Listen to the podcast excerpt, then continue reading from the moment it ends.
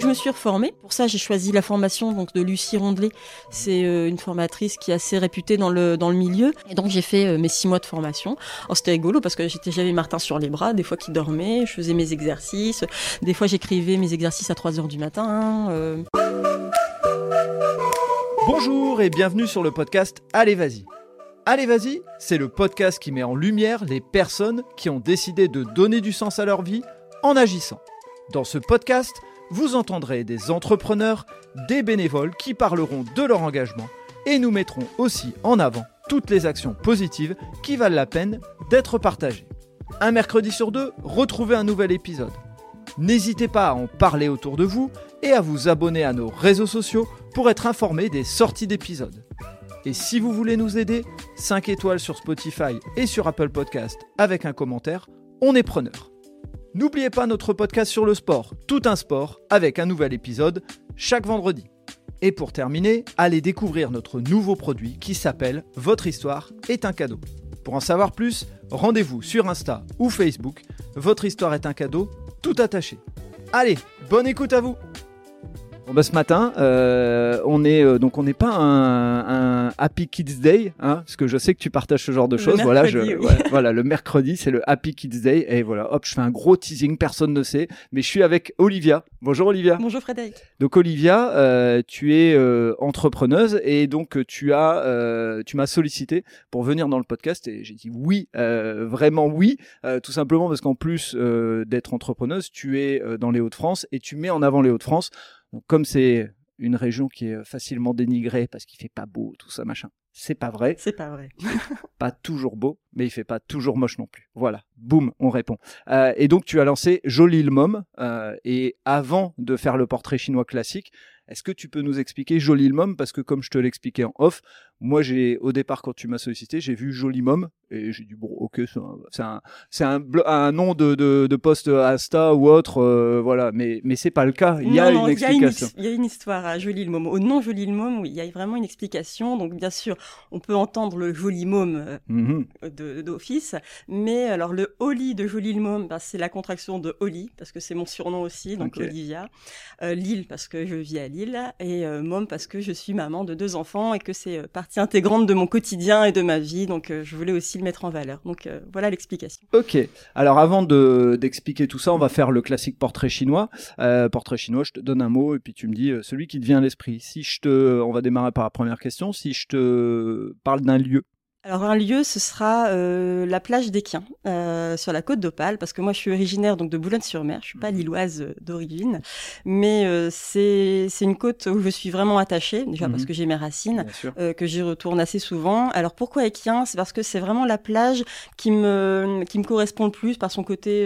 c'est pas une c'est pas une digue construite, il y a pas de maison, il y a y a les dunes, c'est sauvage, il y a la mer, il y a l'odeur des embruns. C'est Mhm. vraiment euh, c'est un peu ma Madeleine de Proust. Bah oui. Euh, voilà, c'est, je me replonge en enfance et c'est une, euh, c'est une plage que j'aime faire découvrir aussi à mes enfants. Euh, j'aime les voir euh, creuser leur château de sable, voilà. Donc c'est vraiment un endroit où je me ressource. Ok. Et pour ceux qui ne connaissent pas Boulogne-sur-Mer, il y a le fameux Nausicaa qui est un aquarium et, et- et- Incontournable. voilà, incontournable. Et avant d'être un aquarium, c'est aussi une manière de préserver et de. je sais qu'ils font par exemple pousser des, des coraux pour après les réimplanter. Enfin, ils essayent de sauvegarder des espèces. Donc oui, c'est un bon, lieu qui est très important. voilà, faut le voir en- oui, ah, oui. au-delà d'un d'un aquarium. euh, Et voilà. en tant que, que boulonnaise, déjà, je, je prends plaisir à aller le revoir euh, régulièrement parce que euh, y a toujours de, de nouvelles, de nouveautés, des surprises, et, et c'est un endroit où on s'y sent bien aussi. Bien Ils sûr. ont réussi à faire. euh, Faut juste éviter d'être en même temps que les sorties de, Oui. de camp de vacances. Oui. Oh là mon dieu. Oh il y a Nemo. Alors s'ils sont sur Nemo, faut courir vite Faut et faut aller aux autres endroits.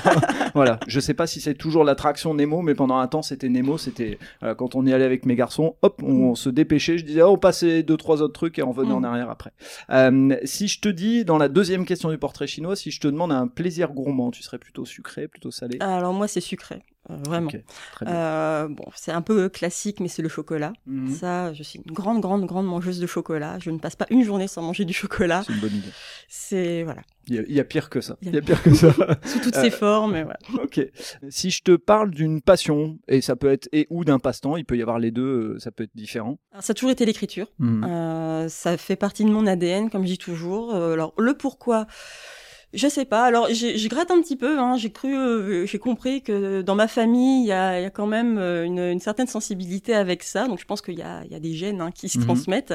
Euh, mais oui, c'est vraiment le quand je, je quand j'écris, c'est je me mets dans une bulle. C'est euh, les mots, combiner les mots ensemble, faire des phrases, faire des raconter des histoires, c'est oui, c'est vraiment ma passion. Ok. Et euh, ma dernière question du portrait chinois, ce serait euh, si je te demandais une personne ou une personnalité, et il peut y en avoir plusieurs, il n'y a pas de problème, parce que je sais que des fois certains m'ont dit ah, si je cite pas papa alors que j'ai cité maman, il faut que je cite les deux, pas de problème, allez-y, faites comme vous voulez. Donc euh, l'idée c'est si tu as une personnalité ou une personne qui t'a inspiré ou qui a compté ou qui compte aujourd'hui dans ton parcours. Oui, alors moi ça sera c'est très féminin, hein. mmh il y a ma grand-mère, ma maman et ma sœur. C'est bien, tu as, t'as, pas fait d'impair. Voilà, et, dans le bon ordre. Et, pour quelle raison il y a, y a... Il y a un schéma familial hein, qui est très puissant chez moi, euh, que j'admire aussi. Il y a une certaine force de caractère que, que j'apprécie et qui me, qui me porte au quotidien. Et euh, bon, après, c'est le côté famille. Alors après, je peux mhm. citer des personnalités. Hein, mhm. euh, j'ai lu, voilà, l'amant de Marguerite Duras. Voilà, c'est des, c'est des choses qui ont résonné en moi. Mais c'est vrai que c'est, ouais, ma famille. C'est... Ok, très bien. Euh, et puis, il n'y a pas à le discuter. Après tout, hein, c'est, tes choix. Donc, euh, c'est juste histoire de mieux te connaître. avant de, de, démarrer sur ton parcours, si je te parle d'entrepreneuriat, tu me dirais que c'est plutôt euh, une histoire de famille. Il y a autour de toi, euh, dans ton entourage et dans ta famille, euh, des entrepreneurs. Ce serait plutôt une envie que tu avais depuis toute petite et tu t'es dit, je vais être chef d'entreprise ou indépendante, je ne veux surtout pas être salarié ou c'est plutôt une opportunité qui s'est présentée à toi dans ton parcours? Alors non, il n'y a pas vraiment d'entrepreneurs dans ma famille. Euh, moi j'ai une famille, euh, beaucoup d'enseignants. Mhm. Euh, même ma maman était monitrice auto-école, donc c'est une certaine forme d'enseignement aussi. Bien sûr. Euh, non, l'entrepreneuriat, c'est, on va dire, je pense que c'est lui qui est venu à moi. Euh, c'est pas quelque chose auquel j'avais pensé, même pas du tout. Euh, mais on va dire qu'au fil de mon parcours, je pense que euh, c'est devenu une évidence. Même par rapport à ma famille, à mes envies, mes aspirations. Voilà, c'est vraiment quelque chose qui, ça devenait, oui, une évidence. Ok, et c'est important de le redire parce que souvent on a des personnes qui se disent, bah non, mais moi je suis pas fait pour ça bah, en fait, euh, si je prends mon exemple, et là, si on prend ton exemple, euh, à la base, euh, oui, c'est pas fermé, bien sûr. Oui, oui, j'ai été salarié, et puis oui, ça peut faire peur l'entrepreneuriat, mhm. mais en fait, on se dit c'est une porte ouverte à plein d'autres possibilités. Je suis d'accord avec toi. Euh, donc maintenant, c'est le moment où moi je vais euh, commencer à me taire et puis je vais te laisser euh, parler. Je serai juste là pour te renvoyer la balle de temps en temps. si je t'ai reçu, c'est parce que bah, déjà tu m'as sollicité et j'ai trouvé la description sur sur Insta, ambassadrice de l'artisanat féminin, city guide des créatrices des Hauts-de-France et j'ai trouvé ça super. Donc bah, je vais te laisser nous parler de ton parcours et puis nous dire une fois que tu auras présenté ton parcours qu'est-ce que tu fais dans, dans, ce rôle d'ambassadrice et, et, comment tu es euh, city guide de, des créatrices des Hauts-de-France Merci. Alors donc, euh, oh, je suis Olivia, j'ai 36 ans, je suis maman donc de deux enfants, donc il y a Alice qui a 6 ans, Martin qui a 3 ans et demi, donc voilà, c'est deux petits bouts. Un vrai job. Euh, oui. oui, oui. Euh, qui est très prenant aussi. Ouais, je me doute, je me doute. Et euh, donc j'ai créé Jolie le Môme en janvier 2020.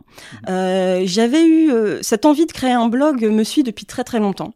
Je pense que ça fait même une bonne dizaine d'années que ça me ça me trottait dans la tête, mais il fallait que ce soit le bon moment. janvier 2020. Alors pourquoi? Je venais d'avoir Martin et peut-être que la boucle était bouclée au niveau famille, donc mhm. il fallait que je que je me dans ce dans ce projet.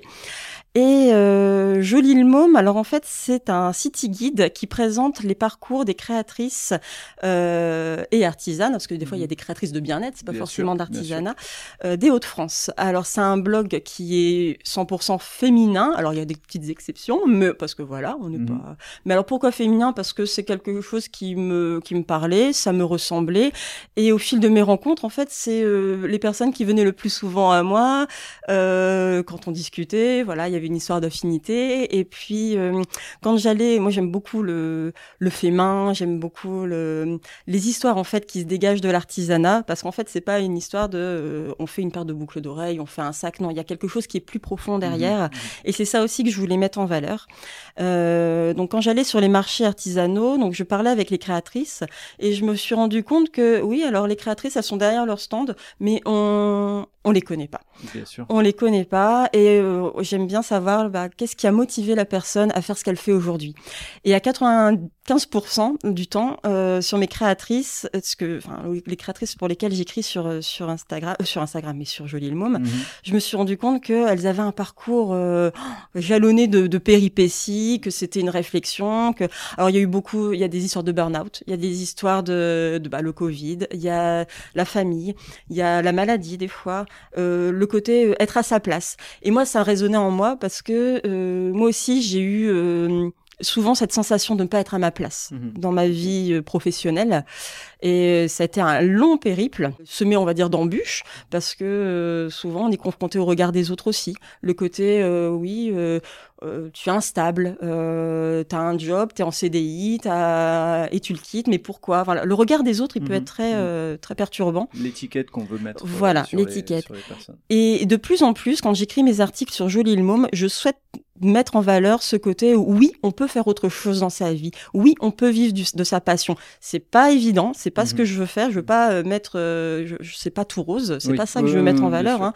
C'est vraiment la réalité, mais on peut le faire. Et euh, sur mes, pour mes lectrices de Jolie Môme, c'est ça aussi que je veux mettre en, en lumière. C'est c'est peut-être se mettre ce déclic dans leur tête en disant euh, il y a d'autres personnes qui l'ont fait alors moi aussi je peux le faire. Et puis tu as raison sur un point, c'est que et ça m'est arrivé à titre perso donc c'est pour ça que je peux en parler, c'est que des fois on va acheter un produit à une personne parce qu'on a été touché par son histoire. Voilà. Et, et ce produit il est fait par d'autres personnes mais comme on est touché par une, une sensibilité. il y a quelque chose. Exactement, exactement. Et moi, c'est comme ça aussi que j'achète mes produits.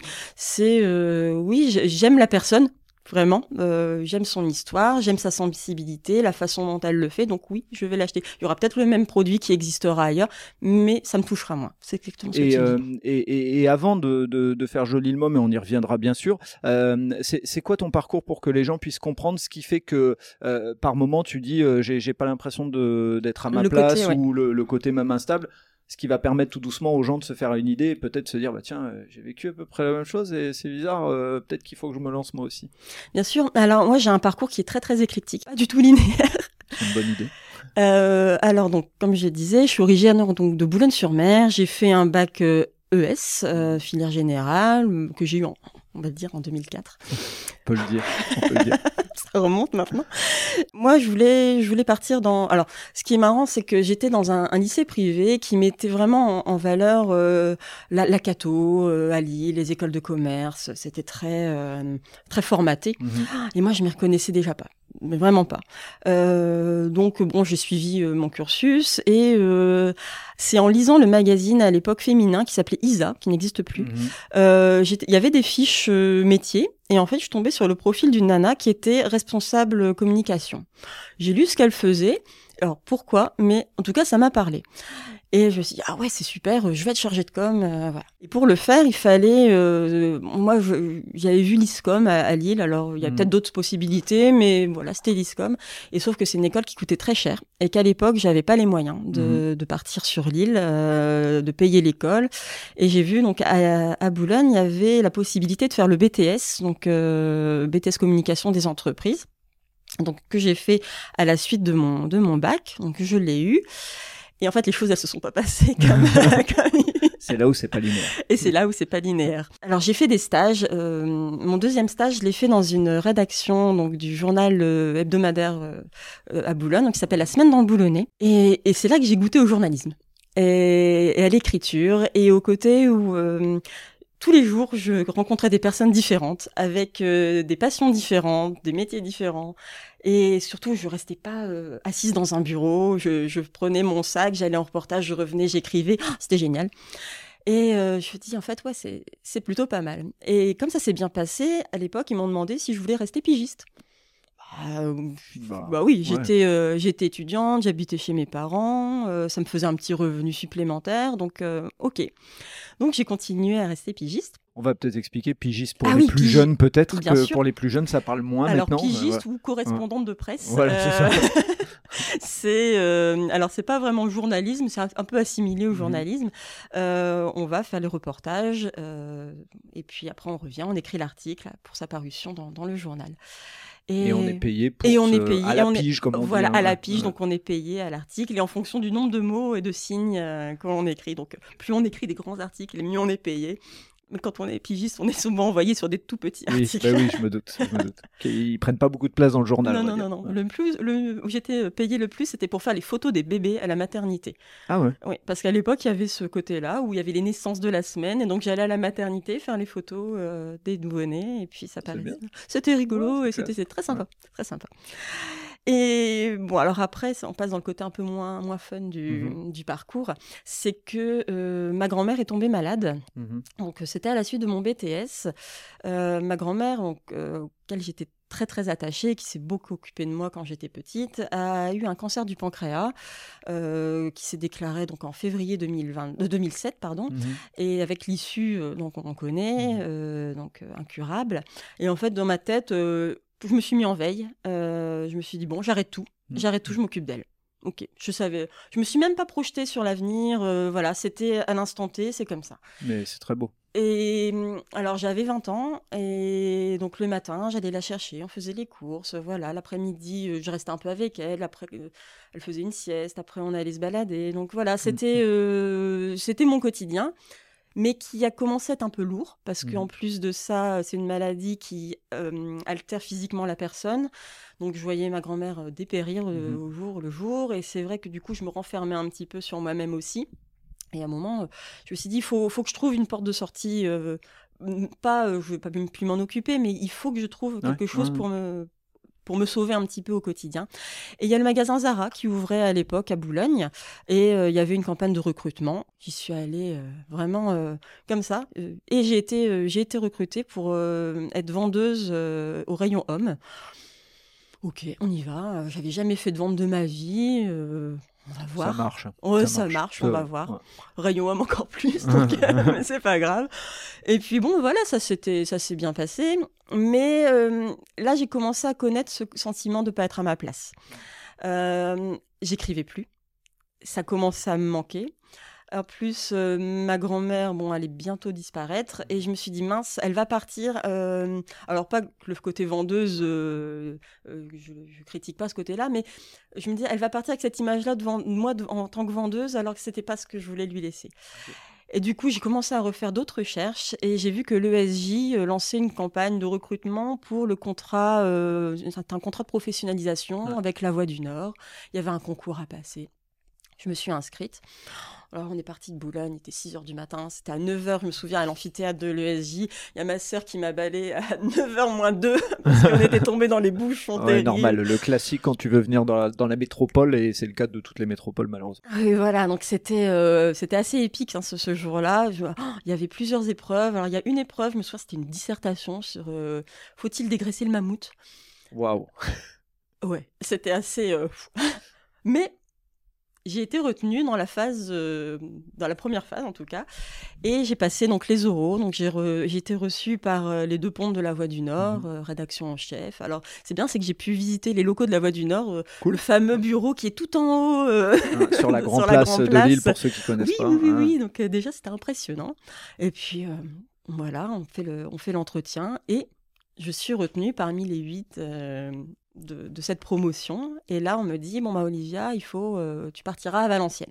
Alors pour ceux qui n'ont pas la géographie, Boulogne, Valenciennes, en fait, vous avez l'île entre les deux, mais Valenciennes, on va vers l'est en fait. hein, donc c'est euh, loin. on s'éloigne beaucoup de Oui. Boulogne, même si c'est pas une distance aussi énorme que ça, mais on- Il faut déménager. Voilà. Ouais, pas- clair, voilà, il faut clair. déménager. En plus, j'étais affectée à la rédaction de Valenciennes, donc il fallait que je traite les sujets euh, du valenciennois, donc euh, il fallait être sur place. Alors ma grand-mère est partie entre deux, donc euh, elle est partie quelques jours avant de savoir que j'étais retenue. Mais bon, je me dis que de là où elle était, elle l'a vu. Mhm. Et euh, janvier 2008, let's go, j'arrive. donc il y a eu une semaine entre la fin de mon poste de Zara et, euh, et. Valenciennes. T'es passé de vendeuse à journaliste en quelques. Voilà, oui. Et quand je me suis retrouvée à mon bureau, je me suis dit, ah ouais, il y a une semaine, j'étais en train de ranger mes t-shirts, et puis là, je suis à mon bureau, et puis on m'envoie un reportage. Alors j'étais super euh, fière en même temps, parce que je lui ai dit, puis dit, j'ai- réussi, Mhm. et en même temps, euh, il y avait, j'étais fatiguée. Ouais. Bah, mentalement, Mentalement, que- psychologiquement, j'étais fatiguée. Alors, Et, et puis, je pense qu'il faut préciser un truc qu'on précise pas souvent, c'est que quand on travaille dans la vente, euh, quand on travaille dans des métiers comme ça, euh, euh, plus, euh, on va dire bien sûr qu'il y a de la relation dans la vente, mais il y a quand même beaucoup d'actions, on est en train de bouger. on est occupé. En Mhm. fait, le cerveau, il est Oui. occupé et donc on n'a pas à réfléchir. Alors que quand on est dans des métiers euh, plus posés face à un ordinateur, Oui. le cerveau, il doit fonctionner et donc c'est là où on fait. Voilà, il a fallu euh, que je réentraîne ma concentration, euh, que je me réentraîne à écrire aussi, parce que l'écriture, c'est un peu comme un sport. hein. Si Mhm. on pratique pas, on perd. On perd en rythme, on perd en qualité, on perd. Et donc là, il a fallu vraiment que je me remette dans ce bain-là, et c'était pas facile. Donc, euh, mais bon, ça, ça s'est bien passé. Euh, alors à l'époque, mon, mon copain de, de Mhm. cette époque-là euh, habitait Lille.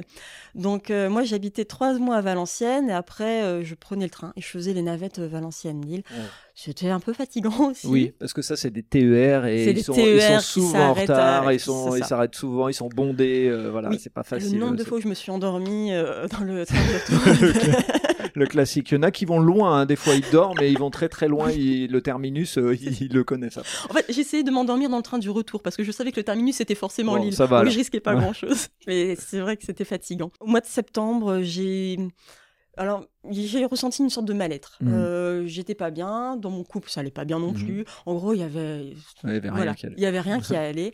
Et euh, j'ai, c'était un peu comme si j'avais appuyé sur le bouton reset. Euh, j'ai quitté mon poste à, à Valenciennes, j'ai quitté, euh, enfin, mon- avec mon copain, on s'est séparés, Mhm. j'ai quitté Lille, je suis rentrée à Boulogne euh, chez ma mère. Donc c'est vraiment euh, du jour au lendemain, euh, retour à la case départ. Et retour aux racines aussi. Et retour aux racines. C'est là où tu expliques le lieu et ça a du sens aussi. euh. Voilà, c'est ça. Et je pense que c'était euh, un moment un peu salvateur et c'était nécessaire parce que euh, je pense qu'il fallait que je prenne soin de moi à ce moment-là. Mhm, mhm. Euh, Bah, t'as pris soin d'une autre personne et on le- Voilà. on l'oublie et on en parlait un peu en off, hein, mais c'est vrai qu'en entreprise, bah, on a tendance à pas vouloir trop se livrer parce que les émotions, euh, ça avance, hein, on Mm. s'améliore, mais c'est toujours pas euh, au top niveau. Et effectivement, tu l'as dit, des fois on se rend pas compte qu'on a à côté de soi quelqu'un qui sourit, mais en fait au fond de lui, il est en mal-être et c'était a priori ton cas. Oui, ah oui, oui, oui, je pense Mm. que euh, comme j'avais enchaîné euh, ma grand-mère Zara Valenciennes, je pense qu'au bout d'un moment, mon corps, mon esprit a dit stop. Mm. Et d'ailleurs, ça s'est manifesté, j'ai commencé à avoir des crises d'angoisse. Mais vraiment la bonne crise d'angoisse qui te paralyse. Mhm. Je pouvais plus sortir de chez moi, même ne serait-ce qu'aller chercher du pain. C'était très, Wow. c'était compliqué. Euh, et avec la sensation que voilà, le- tu, que tu vas mourir. Ouais. Vraiment Ah, la crise ouais, d'angoisse. Donc euh, ça a été, euh, en plus de ça, la rupture. Enfin, c'est une sorte de deuil aussi Ouais, à faire. Enfin voilà, a- ça, ça n'allait pas. Mhm. C'était 2009, et c'est marrant parce que je, je mets toujours 2009 maintenant comme c'est un cap. On dit toujours, par exemple, la Coupe du Monde 98. on a toujours cette, année-là de référence. Bah moi, 2009, voilà, c'est un, un- c'est un peu ton palier dans ton chemin. palier, C'est voilà. clairement. Et donc, euh, heureusement, voilà, j'étais avec ma maman, elle a pris soin de moi. Ça a pris le temps. euh, ça a pris le temps qu'il fallait. Et puis, euh, fin 2009, j'ai commencé à aller un petit peu mieux. Euh, alors, j'avais toujours mes crises d'angoisse. Alors, je suis allée voir un psy. euh, Parce que voilà, ça, c'est vraiment quelque chose dont j'ai pas honte. Parce que c'est nécessaire Et- quand et il faut faut. pas, c'est important, Ah oui, vrai, oui, on oui, s'en- rend pas compte, mais on a encore aussi, pareil, on est sur les émotions, mais là, euh, quand on dit on va voir un psy, c'est les gens, t'es fou. Non, non, non, non, Il n'y a pas d'âge en plus. Y a- hein. déjà, il n'y a, pas d'âge. Mm. Et c'est important aussi, des fois, de parler à quelqu'un extérieur à la famille. Ça permet d'avoir une autre vision et de prendre du recul sur ce qu'on dit. Donc, euh, non, non, ça a été très important. Et puis, euh, fin 2009, donc j'ai commencé à pouvoir ressortir. Je voyais un peu plus d'amis, euh, voilà. Et c'est là que je me suis dit bon, allez Olivia, on va se, on va se ressourcer, on va, on va faire un, on va essayer de se relancer. Et donc, euh, je me suis dit, bon, j'ai un BTS communication, j'ai du journalisme, mais mon BTS communication, il me sert pas dans le sens où euh, j'avais cette lacune de des, des, euh, comment dire, des logiciels de création. Ok, ouais. Donc, euh, j'ai mince, si je veux me lancer comme, rédaction, comme, euh, comme chargé de communication, il va falloir que je pallie un petit peu ces- ce manque de compétences. Rappelons qu'à ce moment-là, euh, notre ami euh, Canva ou Canva, comme euh, vous avez envie de Ah, l'appeler, peu importe, ça n'existait pas. Non. Il fallait maîtriser à fond euh, Photoshop, InDesign, Photoshop et Illustrator, compagnie, Illustrator. euh, et, ouais. et- et pour être très honnête, aujourd'hui, vous avez plein de tutos sur YouTube. hein, Il y a des, des générations qui se rendent pas compte à quel point c'est simple aujourd'hui pour certaines choses. À l'époque, euh, maîtriser Photoshop, Illustrator et tout, c'était des formations de plusieurs semaines, voire plusieurs mois pour être euh, au moins dans la maîtrise. Oui. Euh, Oui, oui, oui, oui, oui, oui. Alors, euh, qu'est-ce que j'ai fait? Donc, j'ai regardé un petit peu. J'ai vu qu'à l'Université du Littoral, euh, il y avait un, un, DUST bureautique et communication du multimédia. Alors, ça me refaisait faire un bac plus 2, ouais. mais euh, je m'en fichais un peu dans le sens où moi, c'était les compétences que je cherchais à acquérir. Donc, voilà. Donc, hop, c'est parti, direction Calais. donc, je faisais les allers-retours, mais bon, en voiture, ça se fait, mmh c'est en une demi-heure, ça se fait facilement. Et donc pendant deux ans, là, ça m'a permis aussi de revoir euh, des personnes. Alors des fois c'était difficile. Des fois j'arrivais à Calais, je faisais des crises d'angoisse sur le parking. Donc là, il a fallu que je lutte un peu contre moi-même aussi, que je me donne un bon coup de pied aux fesses de temps en temps. Oui, puis euh... tu étais, un peu plus âgé, donc tu te retrouvais peut-être avec des. Oui, j'avais 23 jeunes. ans, donc il y avait des jeunes de 18 ans, 19 ans, euh, mais il y avait des gens plus âgés aussi. Okay, ça, et, cool. c'était sympa parce que justement, ça permettait de faire un peu un melting pot de, de mmh. parcours et c'était super enrichissant. Et j'ai vraiment adoré cette période-là. Et même, euh, j'ai rencontré bah, la personne qui allait devenir mon futur mari. Enfin, c'est là qu'on se rend compte que quand on commence à, à aller mieux, bah, il y, a des, bah, y a des portes qui s'ouvrent. Ouais. Hein, euh... Alors, je, je, fais une parenthèse, mais je vous invite vraiment, et il faudra que je devienne peut-être son attaché de presse, euh, à lire le livre de Charles Pépin, La rencontre. Charles Pépin, il est philosophe, mais sincèrement, pour ceux qui m'écoutent depuis un petit moment et savent que je suis pas un grand philosophe, il écrit des livres très abordables euh, et il a écrit un livre sur la rencontre. Et ce que tu viens de dire, je vais, je vais rien dire parce que sinon je dévoile des choses, mais il en parle et c'est totalement, enfin, ça illustre totalement ce que tu viens de dire. À partir du moment où on se met en action, il se passe des choses. Voilà, ça, ça ouvre des portes. C'est un peu la loi de l'attraction en fait. ça, hein. Quand on commence à vibrer positivement, eh bien le positif euh, arrive à nous. Alors, euh, donc j'ai eu mon dust euh, et puis donc là j'ai fait des stages ultra intéressants. J'ai travaillé à Ecovert. Ecovert c'était une boîte géniale qui faisait des des produits entièrement naturels, enfin pas cosmétiques mais produits d'hygiène Ouais. et produits de soins. Et oh, j'ai pareil, c'est là où j'ai commencé vraiment à me sentir vraiment bien. Et là, j'ai voulu retrouver un, un boulot, mais sur l'île, parce que mon Pierre, donc mon, mhm. futur mari, était sur l'île. Et là, je me suis confrontée à la réalité, c'est que pour trouver un poste en communication sur l'île, si t'as pas le bac plus 5, école de commerce, que t'as fait un Erasmus et ceci et cela, Mhm. eh ben, tu n'es rien. Et c'était en quelle année? Ça, c'est en 2010. Et malheureusement, c'est encore pire aujourd'hui. Enfin, c'est des métiers dans lesquels tout le monde, je vais, je vais dire euh, le, Mhm. mauvais mot, mais tout le monde s'est engouffré. Oui. Euh, et moi, je me souviens quand on ouvrait euh, donc chez Ikea un poste euh, de, en, en marketing ou en communication, mais j'avais des, des cinquantaines de CV. Donc ça veut dire que si vous n'avez pas le petit truc qui va faire la différence, euh, effectivement, euh, alors des fois c'est dans le profil, en fonction des boîtes. Moi c'était plus le profil, c'était la personnalité. Mais il y a des boîtes, c'est euh, ça n'a pas fait bac plus 5 effectivement. Donc euh, déjà à l'époque c'était difficile. Alors maintenant Mais- faut s'imaginer. Ouais. Oui, oui, c'était c'est difficile. Alors ça, ça joue aussi sur la confiance en soi, sur euh, parce que du coup, euh, voilà, j'avais envie de j'avais envie de bosser, j'avais envie d'avoir euh, d'avoir ma vie euh, professionnelle, Mhm. j'avais voilà. Et je dis, le, le temps le temps passe, euh, donc. euh. Et euh, là, j'étais suivie par le Pôle emploi et j'avais une, une cons- Alors, j'étais euh, rattachée à un autre organisme qui s'occupait des demandeurs d'emploi. Et ma conseillère me dit bah, euh, J'ai mon responsable, c'est un centre de formation, il, il cherche une secrétaire. Et elle dit Je pense que ça pourrait vous intéresser. Je dis, mais moi, je suis pas secrétaire. Euh, Je, ch- déjà, je cherche pas à Calais. Je Ouais. suis pas secrétaire. Donc, euh, non. Elle dit, mais essayez. Alors, à l'époque, on avait un dispositif, ça s'appelait le euh, IMT, immersion en milieu de travail, pendant trois jours. Alors, t'es pas payé, mais au moins, ça te permet de voir. Alors, c'est- tout bénéf pour le patron, mais au moins, ça te permet de voir si le boulot, il te plaît ou pas. Donc, je suis arrivée à Calais et effectivement, euh, le boulot m'a plu parce que c'était un centre de formation, mais qui s'occupait de, des personnes qui étaient très éloignées de l'emploi, euh, qui étaient un peu malmenées par la vie. pour On n'est pas loin de la réinsertion en fait. C'était vraiment, oui, Ouais. voilà, Mhm. voilà. Et, euh, et ça, ça m'a plu. Alors, euh, mon poste, en fait, il se limitait pas vraiment au secrétariat, c'était euh, varié. Ça m'arrivait de, re- de retravailler des CV, d'aider les gens à faire leurs lettres de motivation. Euh, D'ailleurs, euh, pour la, la petite histoire, euh, une dame qui avait travaillé à la foire fouille, Mhm. elle, elle écrivait la farte, F-A-R-t, fouille. Oula. Ouais, voilà. Donc, euh, déjà, Donc, il ouais, fallait vraiment retravailler ces choses-là. Mais je trouvais ça touchant. Ça avait du sens. Ça avait fait. du sens. Mhm. Et alors mon patron, euh, enfin mon chef était, était spécial, mais euh, Mhm. on va dire nos caractères ils se correspondaient bien, donc euh, ça, ça collait. Et puis euh, des fois ça m'arrivait de faire des ateliers, ateliers CV, donc euh, voilà, et, et ça me plaisait. Sauf que c'était calé. Et ça c'est le grand problème. Et je me suis donc entre deux, j'avais emménagé à Lille. Mhm. Et donc, je faisais les allers-retours Wow. Lille-Calais en train. Donc, ça me faisait partir de chez moi donc à 7h15 le matin. Et je rentrais, parce qu'il y avait un truc qui allait pas, c'est que je terminais mon travail à 17h, mais j'étais obligée de reprendre le train de 19h pour retourner chez moi. Alors dites aux gens de ne plus prendre votre voiture, hein, mais sincèrement, euh, il y a encore Voilà. des trucs. Oui, euh, parce qu'en fait, ouais. le, dernier, le train était à 16h30. Ouais, ouais, ouais. 16h30. Alors, j'avais réussi à négocier sur la fin à- le vendredi. Euh, Ah, au moins pour avoir, Voilà, au moins le vendredi. Donc, je rentrais chez moi le temps, donc 19h. Donc, ça faisait 19h30 à Lille, plus le temps de métro. J'habitais Oisem à l'époque. Je rentrais, il était 20h.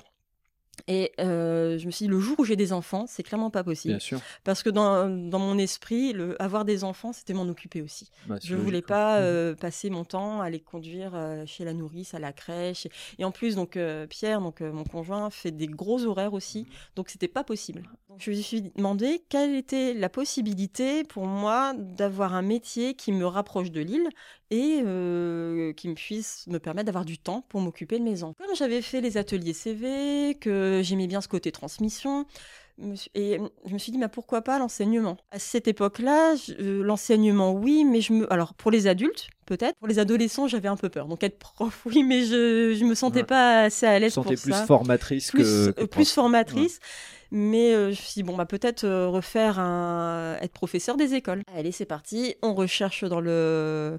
dans le. comment faire dans le cursus. Mhm. Bon, malheureusement, j'ai deux bacs plus deux. Et pour. euh, il fallait. Oui. euh, voilà. Un bac plus 4. Il faut- bac plus 3, c'est ça? Alors, non, non, bac plus 4. On Bac plus passe. 4, euh, oui, oui. Ah, Donc, bac plus 4, on passe le concours à bac plus 4 et euh, Ouais. voilà. Et malheureusement, Et deux malheureusement, bacs plus j'avais 2, deux ça, plus ça, pas.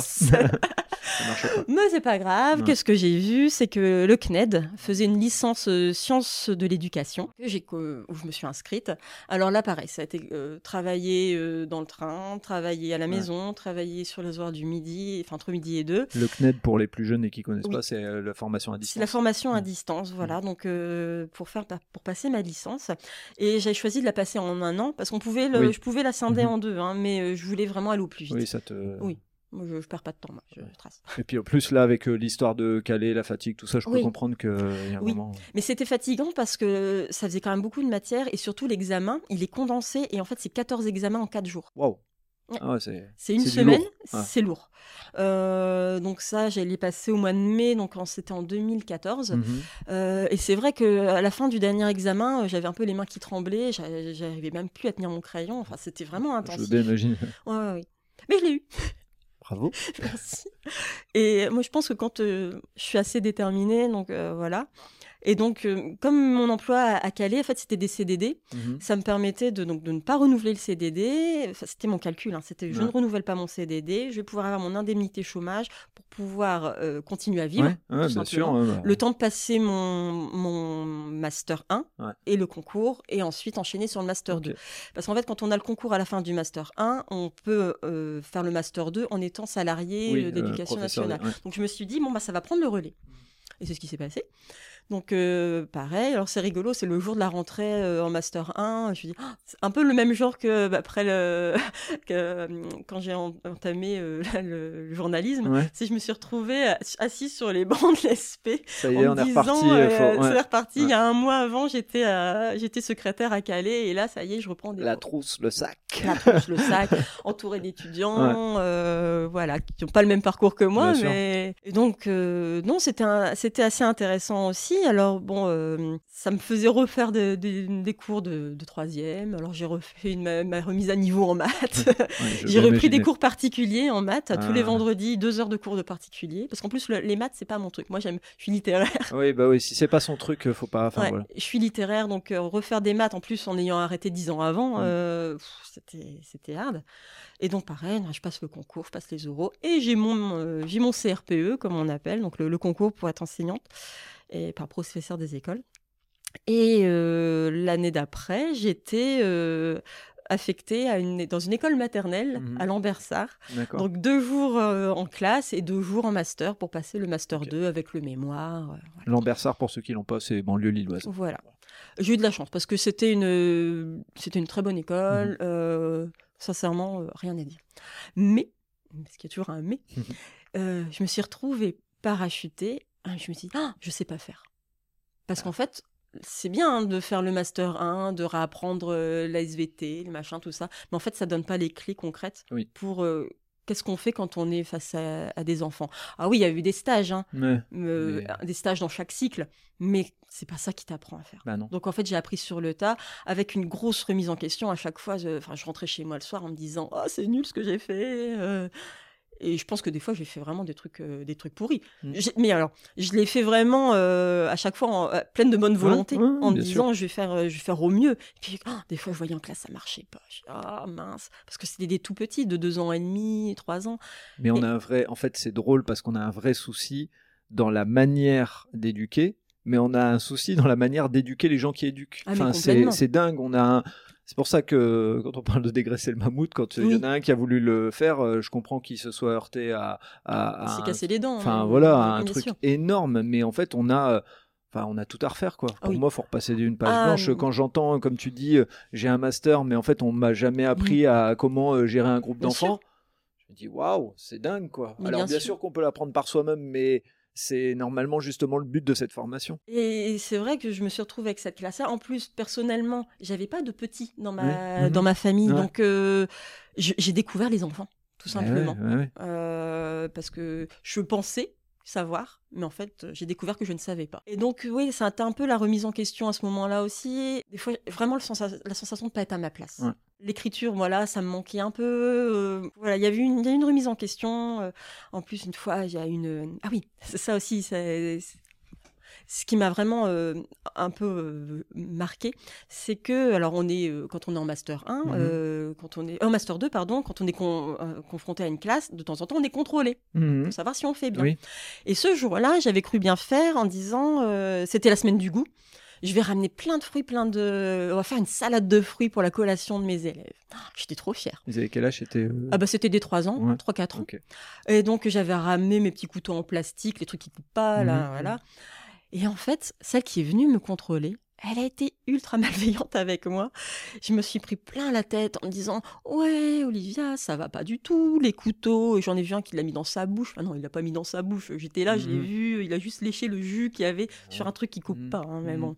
Euh, et puis, euh, quand tu as servi la, la salade de fruits, j'ai vu qu'il y en a un, euh, il s'est resservi trois fois. Faut pas s'étonner s'il va aux toilettes après. Euh, je dis Mais on est où? Mais je pense à ce moment-là, j'étais fatiguée. Mhm. J'ai pleuré toutes les larmes de mon corps. J'étais vraiment pas bien. Bah, dans ces cas, dites-moi ce qu'il faut faire. hein. Ouais, Plutôt que de me critiquer, Oui. ayez une euh, parole constructive plutôt que de Ouais. m'enfoncer. Plutôt qu'être dans l'évaluation, Voilà. soyez dans l'éducation. C'est ça. Bon, bref. Alors, euh, bon, mon Master 2 se passe. Euh, donc là, on était en 2016. Euh, je me marie en Mhm. juillet 2016. Et puis, je tombe enceinte de ma fille. Alors, il y a le truc, c'est que tu t'es en Master 2, c'est bien, t'es coucouné, t'es pas loin de chez toi, sauf que après, euh, bah, t'es euh, envoyé à droite, à gauche. Ah euh, oui. voilà. Et donc là, en fait, euh, j'étais censée retourner dans le Valenciennois, dans cinq écoles différentes Oui, oui. Voilà. et faire des décharges de direction. euh, et, euh, et là, en plus, en étant enceinte, euh, donc j'ai fait une semaine. Et en fait, il s'est passé que j'étais malade comme pas permis. Ouais, ce sont des choses qui arrivent. hein. Vous savez ce qui Ouais, arrive, ouais. mais vraiment euh, le, Ouais. le- le bon début de grossesse où tu es allongé, où ça se passe vraiment, ouais. euh, voilà, t- tu peux rien faire à part être allongé ou aller aux toilettes. Mais Mm. donc, euh, j'ai été arrêtée tout le temps de, de ma grossesse et ça a été ça a été bénéfique parce que Mm. déjà j'ai pu prendre soin de moi aussi, de mon bébé. Euh, Alice est née donc au mois de mai, donc ça c'était bien, c'est que j'ai pu m'occuper d'elle pendant quatre mois Ouais. parce qu'il y a eu les grandes Mhm. vacances.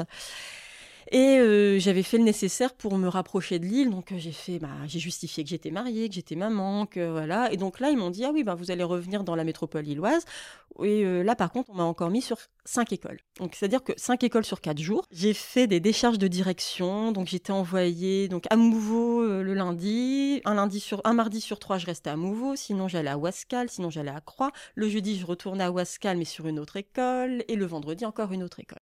En ayant un bébé à la maison, Et enfin, pour la continuité, ne serait-ce que même si on fait pas attention à toi en tant que personne, pour la continuité de ton travail, Bien faire sûr. cinq écoles en, en quatre jours. Ça a été une année très difficile parce que, euh, alors, pour les élèves, alors, j'étais la maîtresse remplaçante, pour les Mhm. parents aussi. J'ai la, je suis la maîtresse Mhm. un peu, euh, voilà, euh, volante. Avec les collègues, c'était difficile. Sous, alors, c'était difficile des fois. euh, des fois, ça allait. On avait une continuité entre Mhm. notre travail, mais des fois, bah, c'est chacun faisait de son côté. Il n'y avait pas de communication. Euh, donc c'était difficile d'entretenir donc des relations avec les collègues, avec les enfants. Moi, je rentrais chez moi, j'étais épuisée. Et puis il y a ce côté-là où j'ai eu du mal à mettre ma fille, à confier ma fille. Mmh. Euh, J'étais maman, il y avait Ouais. quelque chose dans ma Mhm. tête qui avait changé. C'est que je voulais aussi passer du temps avec elle et que hum, quand je rendais mes élèves le soir, j'étais pressée d'aller la rechercher et en même temps, j'étais pressée qu'elle s'endorme pour pouvoir retravailler, pour préparer mon ma classe du lendemain. T'étais torturé entre. J'étais plusieurs, torturée, euh, c'était euh, c'était difficile. Alors, j'adorais le mercredi parce que je passais du temps avec elle. Je pleurais le mercredi soir quand elle s'endormait en me disant oh, ça y est, euh, on recommence. Bien sûr. Et voilà. Et donc j'ai passé une année comme ça. Et ce qui m'a fait tenir, c'est que pendant cette année-là, j'ai j'ai réécrit. Il y a l'é- il y a l'écriture qui est Mhm. revenue un peu sur le devant de la scène. Et je me suis dit, c'est dommage parce que j'ai cette compétence que j'utilise pas. Parce que j'avais cette sensation toujours en moi où, euh, devant les élèves, je tâtonnais Mhm. alors que quand j'écrivais, j'étais sûre de moi. Et c'est quand même euh, dommage de ne pas utiliser cette Ouais, ouais. compétence. Et alors, et comme j'étais pas bien dans mon travail, euh, je me suis dit bon bah je vais écrire un livre. Pourquoi pas Euh, Alors c'est rigolo, c'est que je me dis quitte à écrire un livre, autant y aller à fond et choisir un sujet un petit peu, euh, un petit peu coup de poing. Et en fait, j'ai écrit un livre érotique. je m'attendais pas à celui-là, tu vois. Je pensais que t'allais me dire un livre de science-fiction, un truc. non, non, non. Alors, euh, oui, alors après, avec du recul, je me suis dit que c'était peut-être une histoire de comme j'étais maman, c'était peut-être me retrouver en tant que femme aussi. Bah oui. Et ce qui est rigolo, c'est que ce livre, je l'ai écrit en neuf mois. Ah, c'est Drôle. rigolo, hein. Ouais. Tu- Petite question d'accouchement. Il y a une un petite question, j'ai accouché de ce Ouais, livre ouais, en neuf mois. ouais. Mais euh, en gros, je l'écrivais euh, sur l'heure du midi et deux. En fait, je m'enfermais dans ma classe ou dans Mhm. ma voiture euh, et j'écrivais, j'écrivais, je me mettais dans ma bulle. Et, euh, et c'est ce qui m'a un peu sauvée. Ok.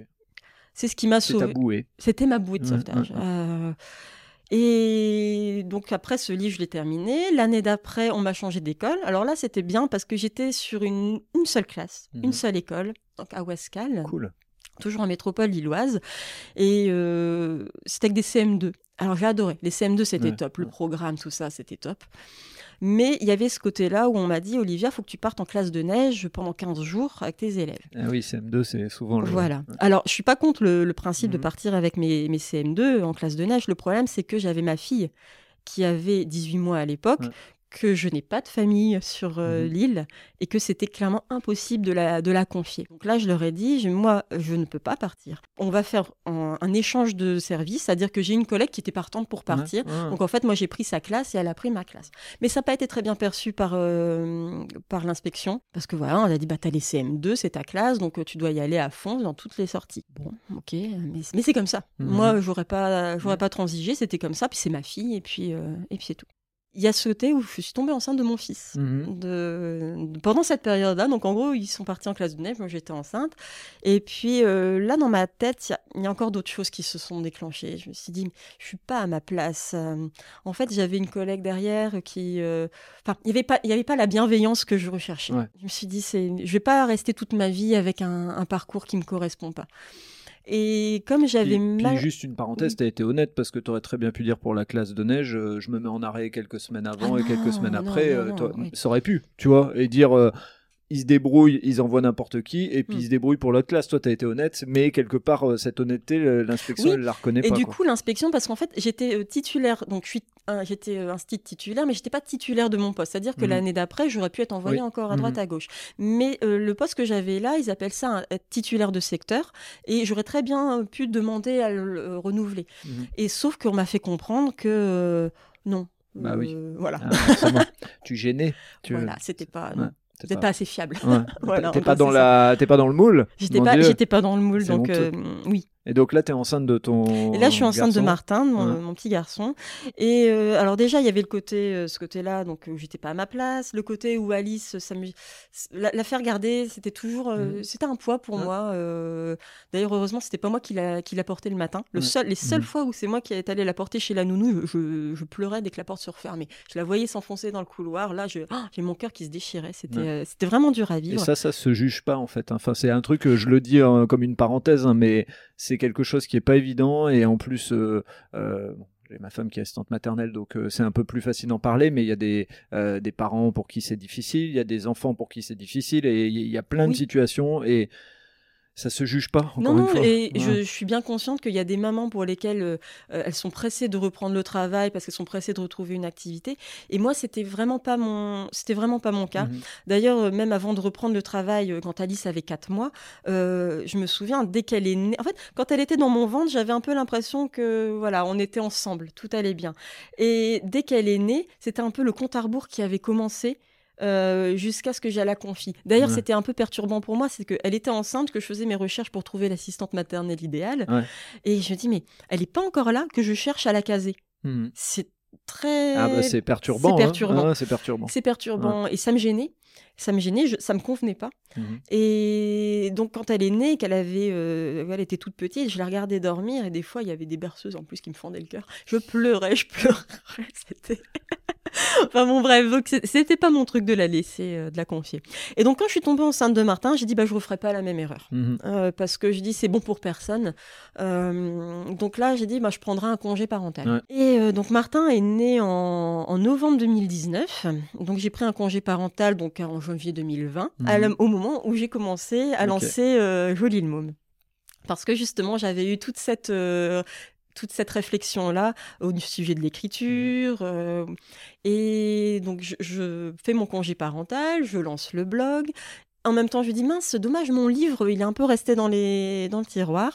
Donc là, euh, je fais appel à un correcteur Mhm. professionnel qui, le... qui m'aide à le corriger, parce que quand on relit, relit, relit, Oui, il y a des choses qu'on ne voit plus. Et euh, bah, je l'ai- j'ai décidé de l'auto-éditer. Alors, tout simplement parce que j'avais pas envie de me lancer dans un, un, un challenge de la course à l'édition. Non, non. Mais je voulais qu'il sorte, je voulais l'avoir entre mes mains. Et donc, il y a euh, Pose tes mains sur moi euh, qui, euh, qui a été euh, édité donc, pendant le confinement, en avril 2020. Et qui a eu sa petite notoriété à ce moment-là. Mais c'était c'était super gratifiant de, de dire qu'il y a des gens qui vont lire ce que j'ai écrit. C'était. euh, Bah, c'est effectivement, c'est comme une, gratifiant. création. hein, donc, voilà, euh, c'était mon bébé aussi, hein, ouais. quelque part. Donc euh, j'étais, j'étais- et du coup, euh, il y a ce côté, euh, les mots, l'importance de l'écriture. Je dis mais, mais oui, en fait, c'est une évidence, c'est là. En plus, bon, Martin, c'était un bébé à besoin intense, Mhm. c'est-à-dire que euh, il, il ne supportait pas d'être posé. Il se réveillait, il, enfin, il pleurait beaucoup. Je l'ai allaité et en fait, il ne se nourrissait que de lait maternel. Il ne voulait absolument pas. euh, Enfin, la diversification alimentaire était très compliquée pour lui. Et en fait, au bout de six mois de congé parental, je me dis mais c'est pas possible de le confier. Puis alors Mhm. déjà personnellement, j'y arrivais pas. Et lui, je pense qu'inconsciemment, il a tout fait pour. Oui, tu en fait, sans le vouloir, euh, tu, tu l'as, enfin, t'as transmis ça c'est quelque voilà. chose et on Je pense que, ça, voilà, ça c'est. euh, on on s'est rendu service Et il mutuellement. n'y a, pas de mal à ça. Et euh, Mm. voilà, et donc moi en fait je voulais rester avec Martin. Mm. Autant euh, j'ai aucun problème de les mettre à l'école, Mhm. autant j'avais ce souci-là que quelqu'un d'autre s'occupe de mon enfant euh, dans les premières années de sa vie. Donc, le, le euh, plus important, en fait, c'est de s'en rendre compte et de se l'avouer. Oui, Euh, moi, c'est ce que je dis parce que, bah, encore une fois, comme je dis, comme Mm. ma femme est assistante maternelle, il y a des parents qui confient, mais en fait, on sent que ils sont ultra flippés et ils font confiance en rien. Mhm. Et je pense que dans ces moments-là, Oui. ça se passe pas bien. Oui. Et moi, je, je vais, je vais donner un- une Oui. petite parenthèse, c'est que des fois, on a des parents qui sont hyper exigeants avec euh, l'assistante maternelle. Il faut qu'ils dorment à telle heure, il faut qu'ils fassent ça, il faut qu'ils mangent ça, machin. Et puis quand ils reviennent du week-end, euh, ça a été euh, Oui. la, la Bérésina et compagnie. Donc c'est pour ça que je pense qu'il vaut mieux être aligné et se Voilà. dire, comme tu l'as dit, en disant, bah, j'ai pas cette envie-là. Et Non, voilà, et voilà, après, tu t'adaptes en fonction. oui, Quoi. oui, oui. J'ai tout fait pour. Alors, il a, ça a été difficile de faire comprendre à mon mari. Hmm.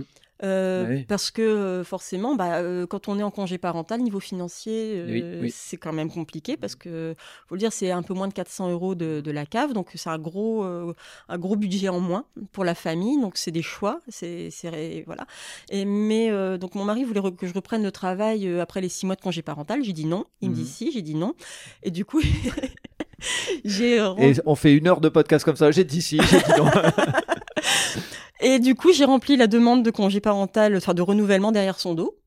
ah, tu as fait un enfant dans le dos. J'ai fait un euh, enfant dans le Cet Non. enfant était un congé parental. un congé parental, mais euh, c'était comme ça. Mais, le- mais il a fini par la- par l'accepter, c'est-à-dire que mon congé parental devait se terminer donc du coup au décembre. Je me souviens, on était euh, on était en train de boire un verre de Beaujolais, Mhm. on était en novembre du coup. Et je lui dis Pierre, faut que je te parle.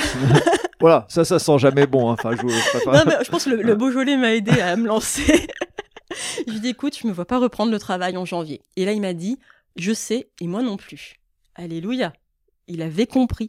Il avait Donc quand compris. il dit moi non plus, il te voit pas reprendre me, le il- travail. voilà, il Ouais, ne me pour, voyait, euh, il ne me voyait pas reprendre le travail. Enfin, en gros, il avait compris parce qu'Alice était rentrée à l'école. Il voyait toute cette euh, Alice en plus. Moi, je pense que c'est une petite fille qui est assez hypersensible Mhm. et, et qui a besoin en fait d'un de repères et de Mhm. cadres. Et en fait, je pense qu'elle elle avait, il fallait pas qu'elle soit perturbée du jour au lendemain. C'était euh, Enfin, moi, je suis pas dans le truc Mhm. où on force les choses. J'aime bien y aller en douceur. Et, et en fait, on avait réussi à trouver cet équilibre-là. Il fallait pas le perturber. Et Martin, c'était pareil. Il avait, il était pas encore. Il s'étranglait beaucoup quand il Mhm. mangeait, des choses comme ça. Il n'arrivait pas à dormir dans son lit pour la sieste. Donc, euh, je, j'avais ce besoin aussi d'être présente pour lui. Et donc, en fait, c'est ce qu'on a continué à faire. Et au niveau professionnel, donc le blog, euh, le blog est à côté. Je me, alors Jolie le môme au début faisait des articles euh, qui étaient plutôt orientés maman, Mhm. euh, plus ce côté s'occuper de son enfant. D'où le môme hein, de d'où le- Môme, hein, voilà. forcément. Et en parallèle, je me suis dit mais oui, euh, en fait j'ai découvert le métier de rédacteur web. Mhm. Métier que je me suis dit mais pourquoi ça n'existait pas avant? Parce que euh, ça correspondait ça cochait toutes les cases en fait de ce que je recherchais c'est-à-dire euh, rencontrer des gens écrire sur des sujets différents le faire de chez soi c'est-à-dire avoir cette liberté Ouais, ouais. parce que je me suis rendu compte de cette importance là pour moi c'est de la liberté ne, ne plus être euh, les, les horaires euh, fixes à un endroit précis à un moment donné euh, non c'est je veux pouvoir le décider moi-même et j'ai découvert donc ce métier-là. Alors, Au début, j'avais un peu peur parce que je, pensais qu'il y avait un côté codage, HTML, ouais, etc. ouais. Donc je m'étais dit, oh, ça m'avait un petit peu refroidi. Puis en fait, en grattant un peu, je me suis rendu compte que c'était ultra accessible et que c'était possible de le faire. Mhm. Donc je me suis reformée. Pour ça, j'ai choisi la formation donc de Lucie Rondelet. Mhm. C'est euh, une formatrice qui est assez réputée dans le, dans le milieu parce qu'en fait, je voulais pouvoir valoriser cette formation-là. Et donc j'ai fait euh, mes six mois de formation. Alors c'était rigolo parce que j'étais, j'avais Martin sur les bras, des fois qu'il dormait, je faisais mes exercices. Des fois, j'écrivais mes exercices à 3 heures du matin. euh, Et dans ta tête, là, à ce moment-là, quand tu fais la formation, ton idée, elle est de dire je fais cette formation euh, pour après, un moment donné, reprendre euh, un job de salarié, ou dans ta tête, c'est je veux être indépendante. Alors à ce moment-là, je m'étais dit peut-être que je reprendrais en, à mi-temps Ouais. un site et que le deuxième mi-temps ce serait euh, ma boîte de rédaction web et que à ce moment où la rédaction web euh, décollerait, j'abandonnerais ou je me mettrais en disponibilité comme on dit, euh, c'est-à-dire mettre mon métier en pause mais quand même garder cette possibilité d'y revenir. Je pense qu'au fond de moi, je voulais, enfin, je m'étais fait la promesse de que je ne remettrais pas les pieds dans une classe. En fait, j'avais acté ce côté où c'était pas ma place Mhm. et que c'était plus possible. Oui, Euh, puis t'avais, euh, enfin, il y avait un peu ce côté euh, écorchure avec Oui. les décisions qui ont été prises. Voilà, oui, oui, c'est ouais. ça. Donc, non, j'avais mis de côté. Et puis, le temps avait passé. hein. Il y avait eu euh, 2020, 2021. euh, je me sens, voilà, c'était plus, c'était plus le métier que je voulais faire. Et c'est honnête de se le dire. Voilà, euh, c'était un service à rendre aussi aux enfants parce que euh, je pense que c'est un métier vraiment de passion. Donc, euh, pour bien le faire, il faut être passionné et je l'étais pas. Donc, et j'ai beaucoup de respect pour ce métier. hein. C'est Ah. surtout, euh, surtout ça que je mets, je mets pas du tout en question. Mm. Et euh, mais comme je voulais plus, euh, voilà. C'était la question, c'est est-ce que je me mets en disponibilité ou est-ce que je fais une rupture conventionnelle? Mhm. Parce que est-ce que je garde quand même cette possibilité d'y revenir un jour en, en ayant cette sécurité de Ouais. l'emploi? Parce que c'est vrai Une que sorte de, de bouée de sauvetage. une sorte de bouée de sauvetage en me disant bah c'est quand même un métier de fonctionnaire, c'est un CDI, mais non parce que non c'était pas c'était plus pas moi. aligné avec toi, C'était pas c'est pas aligné ton avec hein. Donc ce que j'ai fait c'est que j'ai fait une rupture conventionnelle Mhm. et puis euh, alors ça prend du temps avec l'éducation nationale hein, parce Je que veux tu bien imaginer. tu demandes de, de rupture conventionnelle en mars, euh, tu es reçu au mois de juin pour un entretien, la décision elle est en juillet, mais vraiment au dernier, quasiment le dernier jour de l'école. Tu es obligé d'attendre toutes les vacances, parce que voilà, il n'y a personne en vacances. Mhm. Et au mois de septembre, c'est acté, vers le temps qu'ils t'envoient leurs papiers, etc. Donc en gros, j'ai pu m'inscrire au Pôle emploi qu'en octobre. Et lancer mon- ma boîte que fin octobre. Waouh. Alors, juste pour précision, hein, en entreprise, euh, on est à grand maxi euh, un mois avec les 15 jours de délai de rétractation et compagnie. hein. Va- Après, bon, les papiers, tout ça, c'est autre chose. Mais sur l'acte en tant que tel, euh, c'est vraiment court. Là, franchement. C'était long, c'était et c'était frustrant parce que je voulais me lancer et puis euh, alors bon, ce qui était bien, c'est que euh, Jolie Môme commençait à avoir sa petite notoriété Mhm. entre eux deux parce que je m'étais dit comme je suis en congé parental, je n'ai pas le droit d'avoir un poste, euh, à enfin j'ai pas le droit de créer ma boîte. Ouais. Euh, bon, ça fait partie du, c'est normal, hein, c'est Oui, le oui, jeu. oui, c'est le jeu. tu es en congé parental, tu t'occupes de ton enfant, donc c'est normal que tu n'as pas le droit de créer ton entreprise. Mais je me suis dit c'est quand même dommage de devoir attendre trois ans euh, pour faire valoir mes compétences. Mhm. Et c'est pour ça que j'ai eu aussi cette, cette envie de développer Jolie le Môme comme vitrine. Euh, j'ai comme ça, les gens vont voir en fait ce que je, ce que je sais Ouais. faire, ma façon d'écrire, et peut-être que ça correspondra à leurs envies pour leur propre entreprise, que je mette mes mots sur leur histoire. Donc sur- c'était un blog personnel sur lequel les gens pouvaient euh, Voilà, venir, euh, voilà, c'est ça. Et euh, entre deux, donc bon voilà, je continue à faire les marchés de créateurs et puis je rencontre et puis euh, là il y a par exemple Lynn donc de Porcelinard qui me dit Mhm. bah ce serait bien qu'on fasse un petit euh, partenariat ensemble. Et en fait c'est grâce à Lynn que j'ai recommencé à vraiment parce que avec le Covid tout ça ça s'était un Ouais, petit peu ralenti et euh, grâce à Lynn j'ai commencé à réécrire les articles et à retrouver cette euh, cette envie de d'à droite à- d'aller à droite à gauche et puis de fil en aiguille bah euh, Jolie le môme fait son petit son petit son petit bonhomme de chemin pardon. Mhm. Et euh, donc, on a même réalisé deux marchés de créatrices. Donc, il y a eu Puissance Créatrice en juin et en octobre 2022.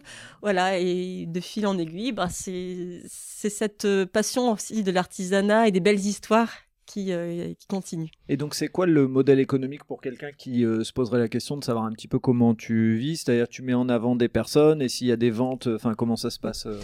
Ah oui, alors en fait, j'ai deux casquettes. Mhm. C'est que j'ai la casquette donc de blogueuse. Mhm. Euh, moi, je dis toujours story blogueuse parce que c'est les histoires que je raconte ouais, sur, euh, sur Jolie le Môme. Donc, en fait, euh, je monétise mes Mhm. articles pour faire partie du City Guide. Ouais. Parce que, mine de rien, écrire un article, plus tout ce qu'il y a autour, la mise en page, toute la toute la logistique, on va dire, ça me prend une, une bonne grosse journée de Bien sûr. travail. Donc, Euh, quelqu'un qui est artisan, enfin, euh, qui, qui fait de l'artisanat sur l'île, Oui. elle te contacte. Elle me contacte, en fait, on fait un, un entretien, a une sorte de petite interview où je prends toutes les, euh, toutes les données. Moi, j'écris l'article. Euh, alors, il y a le truc, c'est que moi, j'envoie l'article à la personne parce que comme c'est une prestation Bien qui sûr, est euh, monétisée, Mhm. euh, il faut que ça lui corresponde à 100%. Ouais, bien sûr. Donc, euh, j'envoie l'article, en général, c'est un lien Google Docs, et elle me fait un retour en me disant, bon, bah ça, il faut peut-être peut-être ajouter, développer, ah, j'aimerais bien peut-être ajouter ça, voilà. Donc, moi, là-dessus, je suis enfin, vraiment OK. Et une fois que c'est bon pour tout le monde, moi, je mets en page donc, sur mon site, donc jolilmom.fr, et ce jour-là, je le publie aussi sur Instagram. Et en général, le lendemain, on fait un petit concours. Ça fait aussi un petit, une petite visibilité supplémentaire et c'est un échange de Donc, les communauté gens ont aussi. quelque chose à gagner chez. voilà, euh, chez la personne qui ouais. a fait, euh, qui a Ok, publié donc là. ça, c'est une casquette de. Voilà. C'est la casquette blogueuse. Ouais. Euh, Mhm. J'aime pas trop ce terme de blogueuse, Ouais, mais voilà, c'est ça. Et aussi, il y a mon entreprise à côté de rédaction web, alors qui s'appelle Good Redac, alors Mhm. que j'ai pas encore vraiment valorisé parce que voilà, mais donc c'est Good Redac, donc c'est euh, la rédaction web pure et dure, c'est-à-dire Mhm. que même une créatrice qui n'a pas forcément envie de son article, mais qui a besoin de contenu pour son propre Mhm. site, par exemple sa page à propos, euh, ses fiches descriptives, eh bien moi je peux lui écrire. Alors euh, c'est an- anonyme, c'est-à-dire qu'il n'y aura pas mon nom dessus, Oui, c'est sera sur son site, Mhm. mais je peux le faire. Ok. Voilà. D'accord. Et euh, aujourd'hui, on va, on, on va mettre les mains dedans. euh, L'arrivée de, de, de l'intelligence artificielle, de ChatGPT, etc. Euh, Qu'est-ce que ça te donne comme chose à penser? Mais surtout, en quoi tu, tu te dis, bon, bah voilà, ça va quand même continuer mon métier parce qu'il y a plein de questions qui se posent aujourd'hui et je pense qu'on est très peu à pouvoir y répondre.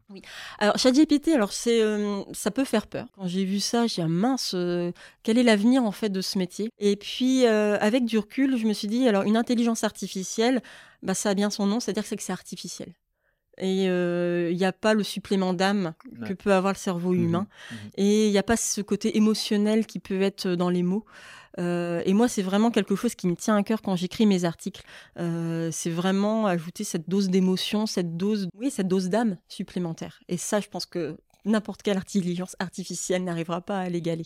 Ouais. Ouais. Ou en tout cas, on touche du bois et du singe. Pour l'instant, c'est pas le cas. euh, Pour l'instant, voilà. c'est pas le cas, Ouais, et voilà, ouais, comme, ouais. tu dis. Mais euh, non, non, moi, je, je suis quand même convaincue sur le côté où, alors, ça, ça peut aider. Il y a Mhm. peut-être, euh, peut-être quelque chose à creuser. Il y a peut-être, peut-être s'en servir comme un outil. Il y a peut-être quelque Mhm. chose. Mais moi, pour le, le côté euh, faire une page à propos pour parler d'une personne, bah, c'est pas une, une intelligence artificielle qui y arrivera. Mais oui, oui. Voilà. Et puis, enfin voilà, pour l'avoir testé un petit peu et tout, parce que je suis un curieux et que je sais que voilà, il peut y avoir des, euh, euh, des éléments sur lesquels euh, ben, on peut se retrouver en concurrence Mhm. ou autre en fonction de ce qu'on fait. Euh, Il y a des choses qui sont fausses. Et puis, quand je dis il y a des choses qui sont fausses, c'est que des fois vous avez des données qui s'affichent sur une personne, vous pensez que c'est vrai, puis quand vous allez revérifier dans le détail, c'est pas Mhm. la réalité.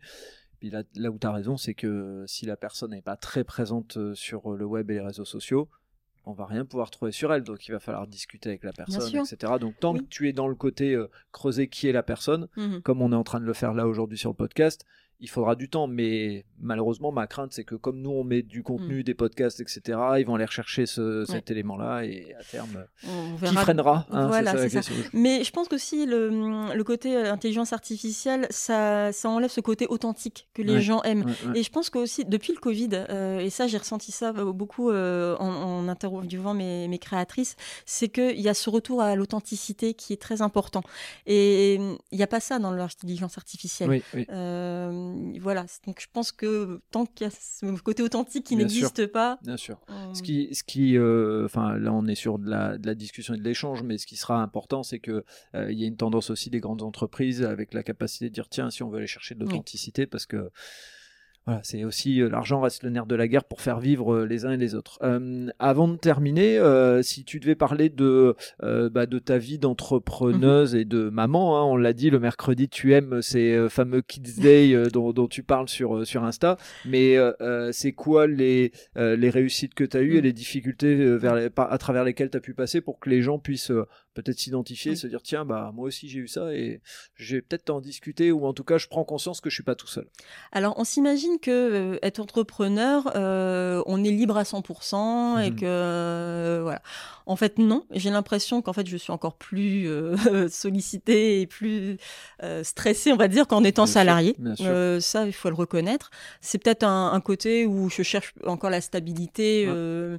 et puis, c'est vrai que en étant entrepreneur, eh ben, on n'a pas le salaire euh, fixe qui tombe à chaque Oui. mois, donc euh, il y a toujours ce- cette démarche de de prospection à mettre en place, donc c'est pas toujours évident. Et le Euh, cerveau il déconnecte rarement. le cerveau déconnecte rarement. Même quand on rencontre des gens dans notre tête, on est toujours en train de se dire tiens. Éventuellement, Oui. pourquoi Ah, tiens, Oui. euh, des prospection, pas prospection, là, je- et on se, euh, ben, on a plusieurs personnalités à l'intérieur de soi. à ce bien sûr.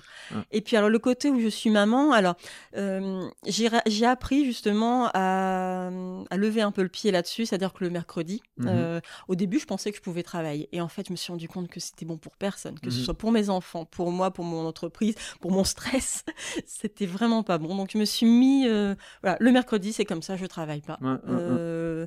Oui, alors je peux faire une petite veille euh, sur Instagram de temps en temps ou des choses comme ça, mais euh, travailler à proprement parler, c'est pas possible. En plus, en rédaction, moi, il me faut vraiment être du calme, de la Mhm. concentration. Euh, avec deux enfants en bas âge, c'est Oui, voilà, ils sont pas encore possible. jeunes quand ils vont commencer à grandir. Après, ils auront leurs activités, Voilà. Mm. plus de liberté, donc euh, c'est c'est plus simple. Mais Ouais. Donc j'ai accepté cette, euh, ça, ça, et ça m'é- ça m'évite la frustration. Pareil les week-ends, Ouais. Même si voilà, ça n'empêche pas de cogiter, hein, mais à proprement parler, je suis pas devant mon ordinateur à travailler. Alors oui, euh, ah, moi je suis aussi dans le sens, euh, je fais, euh, c'est un peu mon mantra, c'est zéro concession, zéro abandon. Mhm. c'est que alors mes enfants, je les mets que deux jours à la cantine par semaine. Mhm. Je vais les rechercher le soir à 16h30. Alors mes journées sont courtes. Mhm. Euh, je vais les conduire le matin aussi. Ils vont pas à la garderie. Donc mes journées voilà, sont, oui, sont, très courtes. Mais euh, c'est important pour moi. Et c'est- très bien justement. Enfin, je pense que il y a plein de gens qui vivent la frustration. C'est-à-dire que et, euh, et, et- et on reprend euh, l'exemple de euh, des, des parents qui euh, bah, n'ont pas le choix. Mm. Et des fois, on n'a pas le choix. Mais quand ils arrivent et qu'ils viennent chercher euh, les enfants euh, chez, chez, chez moi, on sent des fois les, les pauvres. Et vraiment, je dis les pauvres parce que je vais jamais. Mais on sent la frustration Bien parce qu'on se dit j'aurais aimé passer plus de temps Mm. et tout. Donc euh, tu as fait des choix euh, que tu organises par rapport à ton activité. Certains diront euh, ah bah t'as de la chance, oui mais derrière tu as- l'as dit et c'est important de le répéter, cette liberté et ces choix t'imposent aussi d'avoir euh, mentalement euh, une insécurité au niveau Ah oui, oui. oui. euh, revenu et ainsi de suite. Donc Bien voilà, sûr. ça faut toujours le prendre des deux côtés. Et j'ai appris, alors j'ai un carnet, alors mon carnet euh, to-do list qui est long comme, comme un permis. et je me dis, mais ça, ah, si j'avais pas mes enfants, je pourrais la, la torcher en, en une semaine. Mais en fait, voilà, il y a des choses que j'arrive pas à faire parce que c'est comme ça. Ben, c'est c'est tout. Ouais. Alors c'est une frustration, hein, vraiment, hein, mais c'est comme ça. Tu l'as accepté. Je l'ai accepté. Ouais, et c'est le principal. Ouais, c'est à partir du moment où c'est posé, c'est voilà, il y a- y, a effectivement des fois de toute façon, on pourra pas enlever le fait que ton cerveau va se dire et si? Oui. Mais voilà, à partir du moment où tu l'as accepté et que tu sais que cette liste, elle se fera pas euh, en, Ah non, non, non. en très peu de temps, et ben voilà, tu t'avances là-dessus. Euh, pour terminer, euh, c'est- quoi l'avenir de, de Jolie Mom C'est quoi ce qui va se passer dans les mois à venir? Est-ce qu'il y a des, des orientations, des nouveautés, des, des personnes? Et puis est-ce qu'il y a des, des besoins particuliers? Tu recherches, j'en sais rien, on a rigolé en off, un, un- un cordonnier pour refaire des, des vieilles chaussures ou autre. C'est ton podcast, tu, si tu as un besoin particulier pour la boîte, t'hésites pas. Alors, les prochains projets de Jolie Môme. Alors, déjà développer toujours de plus d'articles, Mhm. faire connaître de plus en plus d'artisanes et de créatrices, donc des, des Hauts-de-France. Alors, je dis Hauts-de-France parce qu'au début, Jolie Môme, c'était vraiment métropole lilloise. Et de plus en plus, ça s'étend un peu. Donc, euh, j'ai été contactée par des créatrices à Boulogne, euh, Saint-Omer. Lille, ça, ça place la, la capitale des Hauts-de-France, Voilà, mais, euh, voilà, mais ça, rayonne autour. Ça a du sens. Voilà, donc c'est pour ça qu'au début je disais les créatrices lilloises, mais Mhm. maintenant c'est vraiment des Hauts-de-France. Donc voilà, toujours faire connaître plus de créatrices et, et artisanes. J'aimerais réorganiser de nouveaux salons, de nouveaux marchés, Mhm. euh, puissance créatrice surtout. Euh, je ne sais pas s'il y en aura un d'ici la fin de l'année, mais en tout cas je sais que ça va se refaire. Euh, toujours plus grande, avec toujours plus de monde, et puis voilà. Et aussi, il y a le côté formation que je Mhm. mets en place. Euh, la rédaction web, c'est vraiment quelque chose qui m'a passionnée. Et j'ai bien conscience que euh, pour une créatrice euh, ou un entrepreneur lambda, faire appel à une rédactrice web, c'est un coût. Oui. Et je me suis dit, bon, bah, mais la rédaction web, c'est quand même, ça demande certains codes, ça demande à, à une certaine maîtrise. Alors pourquoi pas former euh, les propres entreprises à la rédaction web. Mhm. Euh, c'est vraiment quelque chose qui me, qui me tient à cœur sur les, sur les mois à venir. Et puis ça va faire du sens avec ton parcours. Et ça fait du sens, mais oui. Et puis euh, peut-être aussi euh, créer des ateliers, des ateliers, euh, par exemple, réunir 5-6 personnes dans Mhm. un lieu avec un, un bon petit plateau repas, et puis on fait un atelier, bah, rédiger votre propre page à propos. Mhm. Donc la personne la fera. Moi, je me- m'engage à la corriger, Mhm. mais euh, voilà, il y a ce côté échange et puis aussi rencontre, parce que les créatrices aussi sont, bah, sont seules en fait. Euh, On se rend compte qu'on est seul chez soi, et c'est important aussi d'aller à la rencontre des autres, ne serait-ce que pour créer son réseau et puis euh, sortir un peu aussi mentalement de, de ce côté boulot boulot. D'accord. Et il y a une volonté d'aller vers euh, créatrice et créateur ou pour l'instant euh, tu, tu veux rester dans, ce, euh, dans, dans cet angle-là? Bah, pour l'instant, je reste créatrice parce que c'est la ligne éditoriale Ouais, du blog. sûr. Mhm. Euh, je suis pas fermée du tout à l'avenir. Euh, D'ailleurs, sur Jolie Môme, il y a un créateur. tu disais tout à l'heure, c'est pour ça que j'ai ouvert cette, euh, cette piste-là. Et, et non, non, vraiment, je suis pas, je suis pas du tout fermée là-dessus. C'est parce que la ligne éditoriale est, est faite comme ça et parce qu'en fait, le- je pense qu'il y a beaucoup de parcours de créatrices qui me correspondaient, euh, ça résonnait en moi en fait. Euh, et et c'est vraiment aussi cet étendard de dire, euh, euh, vous avez un parcours atypique, montrez-le. Ouais. Voilà. Ok. Très bien. Eh ben écoute, euh, Olivia, merci beaucoup euh, pour cet échange qui était très très riche et, et on a passé du temps et donc euh, moi j'aime toujours ce côté richesse. Les gens qui se disent c'est un peu trop long comme épisode. Bah, écoutez, écoutez-le en plusieurs fois. Euh, moi, il n'y a pas de business derrière. euh, allez, vas-y. Il y a avant tout euh, le fait de partager, d'écouter une histoire et puis euh, de faire connaître les gens. Donc, le, le plaisir d'avoir pu te mettre en lumière. Donc, merci de m'avoir sollicité. Merci à toi. Donc si les gens écoutent et ont écouté jusqu'au bout, bah, si vous avez envie de me solliciter, contact allezvasy.fr ou frédéricatoltouk.fr. Voilà, si vous voulez faire comme Olivia, il n'y a pas de problème, vous êtes les bienvenus. Je vais pas dire oui à tout le monde parce qu'en fonction des profils, euh, bah, je vais essayer aussi de sélectionner. Hein, je vais pas recevoir euh, 50 personnes qui ont le même parcours, ça a pas de, euh, ça a pas d'intérêt. Mais voilà, je, je, je dis oui euh, assez régulièrement et, et surtout quand c'est pour mettre en avant euh, la belle région des Hauts-de-France qu'on qu'on dénigre facilement. Bah maintenant voilà, on, la, on la met en avant. À tort, effectivement. Euh, merci pour cet échange et puis au plaisir d'échanger euh, à l'avenir. Merci beaucoup, Frédéric. Merci. Merci d'avoir écouté cet épisode jusqu'au bout. J'espère que vous avez apprécié ce moment et si vous voulez en savoir plus, rendez-vous sur les notes du podcast. Si vous avez aimé cet épisode, n'hésitez pas à en parler autour de vous pour donner encore plus de lumière aux actions des invités. Si vous avez envie de suivre Allez Vas-y, abonnez-vous et évaluez le podcast, notamment sur Spotify et Apple Podcast, sur votre plateforme d'écoute préférée. Si vous voulez faire avancer mon travail, laissez un commentaire sur Apple Podcast, ça aide à faire connaître le podcast. Pour ceux qui ne le savent pas encore, j'ai lancé un autre podcast sur le voyage qui s'intitule Loin de chez soi. Il est disponible sur Apple Podcast, Spotify, Deezer et sur les plateformes d'écoute. Je vous donne rendez-vous un mercredi sur deux pour un podcast Allez Vas-y sur les entrepreneurs et entrepreneureux, les bénévoles et les engagés. Et tous les vendredis pour un épisode consacré aux sportifs et aux sportives. D'ici là, portez-vous bien.